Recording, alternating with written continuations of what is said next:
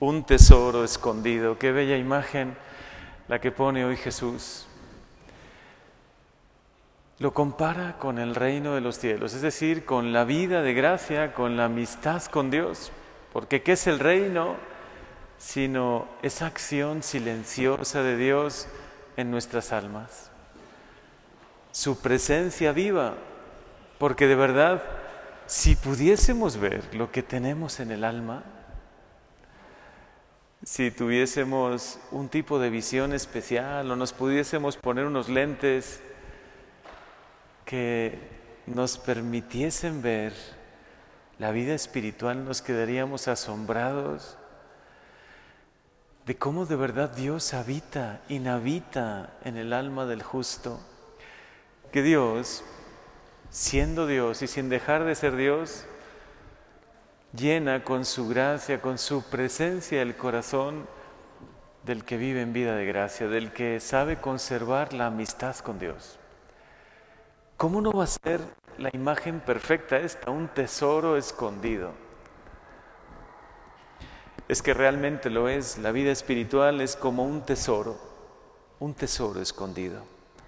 Así es también la amistad con Dios, su presencia en nuestras almas lo encuentras, encuentras este tesoro de diálogo, de amistad, de sentirte amado por Dios, de saber que habita en tu corazón y ya todo lo demás pasa a un segundo plano. Por eso la imagen de lo vende todo, ¿no? Como diciendo, bueno, lo demás pierde importancia para mí. Si tengo esto, si tengo la amistad con Dios, si de verdad voy a sentir su presencia, voy a experimentar el gozo que Él me transmite, la paz, el sentirme profundamente amado por Dios, mi Padre, por el Espíritu Santo que me envuelve con su paz, con su gracia. ¿Cómo no voy a venderlo todo lo demás? ¿Cuántos de ustedes han cambiado de repente de vida al conocer a Dios?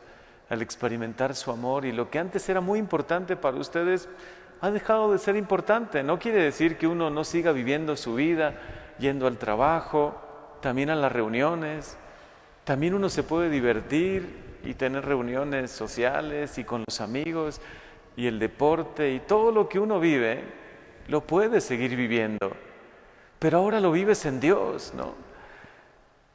Ahora sí tu prioridad es que Dios esté en todo. Y es que Él quiere estar en todo. Él quiere estar en tu vida familiar, en tu vida personal, en tus hobbies y tus diversiones. Por eso, eso sí, puedes vender o dejar a un lado lo que pienses que te aparta de Dios. Diversiones que antes nos divertían, ahora nos quitan la paz. Nos quitan la paz porque son quizá series que antes veíamos, pero ahora ya no si no me deja nada bueno, si no me acerca a Dios, a veces me aparta de Él o me orilla un poco a perder la vida de gracia, ya no lo quiero ver. Juegos que antes hacía y que antes eran como mi pasión, mi, casi mi entretenimiento preferido, ahora ya no lo son. Porque sé que me apartan de Dios, o por lo menos me dejan mi alma igual, o a veces me la dejan más vacía, un poco más triste. A eso también el Evangelio se refiere con vender lo que me aparte de Dios, lo que me aleje de Él. Si mi vida antes era un poco lejos de, Dios, pues tengo que identificar qué me alejaba de Él o qué me sigue alejando un poco de Él, qué me, a veces, qué me hace perder la vida de gracia, la amistad con Dios. Y eso es lo primero que tengo que vender, es decir, lo primero de lo que me tengo que apartar todo lo que me acerca a Dios, lo que me permita vivir una sana amistad con los demás, una sana convivencia con mi familia, sanas diversiones, mi trabajo, mi vida, todo eso que me acerca a Dios y me ayuda a estar cerca de Dios, bienvenido sea. Y lo que no, lo pongo a un lado. Claro que dentro de esa amistad con Dios, a algunos les llena tanto esto que lo dejan todo bueno, es una vocación muy particular que Dios a veces pone en algunos, como en Rosa de Lima, ¿no? Santa Rosa de Lima. a quien hoy celebramos. ¿Cuánto nos admiran los santos? ¿Cómo de verdad podemos aprender tanto de ellos, aunque no tengamos una vida igual a ellos, no? Ella dejó todo y se consagró totalmente a Dios, pero podemos aprender de ella el dar prioridad a Dios sobre otras cosas. Y en tu estilo de vida y en tu vocación puedes vivir ese gran tesoro escondido que tú misma descubres, tú mismo descubres en la oración, en la relación íntima con Dios. Hoy alguien me decía, que aunque tiene mucho apostolado y aunque trabaja para la iglesia, que parecería que Dios no le escucha. Y eso hacía que su alma estuviese triste.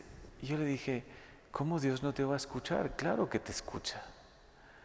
Más bien a lo mejor tú no alcanzas a escuchar a Dios, que es diferente, ¿no? A Dios hay que aprender a escucharle en el silencio.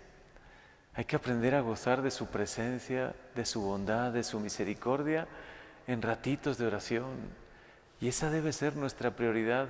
Si de verdad hemos encontrado el tesoro escondido, vamos a dar prioridad algunas cosas espirituales que nos hacen mucho bien y vamos a dejar a un lado lo que no nos hace bien. Eso es encontrar el tesoro escondido. Y de acuerdo a tu vocación, de acuerdo a tu estilo de vida, puedes hacerlo.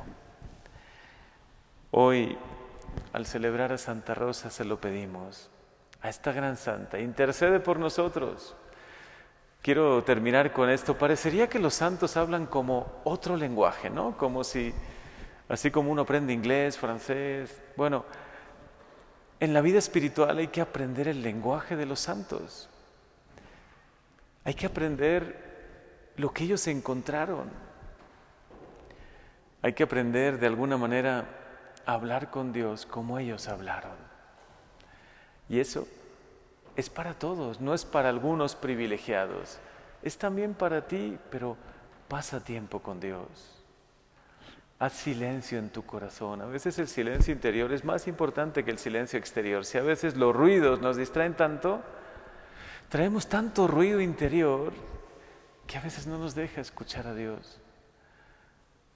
Hoy te pedimos, Santa Rosa, y pedimos a todos los santos que intercedan por nosotros, que de acuerdo a nuestra vocación, a nuestro estado de vida, sea consagrado o sea en el matrimonio, sea en el mundo o sea apartado del mundo, en todos los caminos se encuentra la santidad.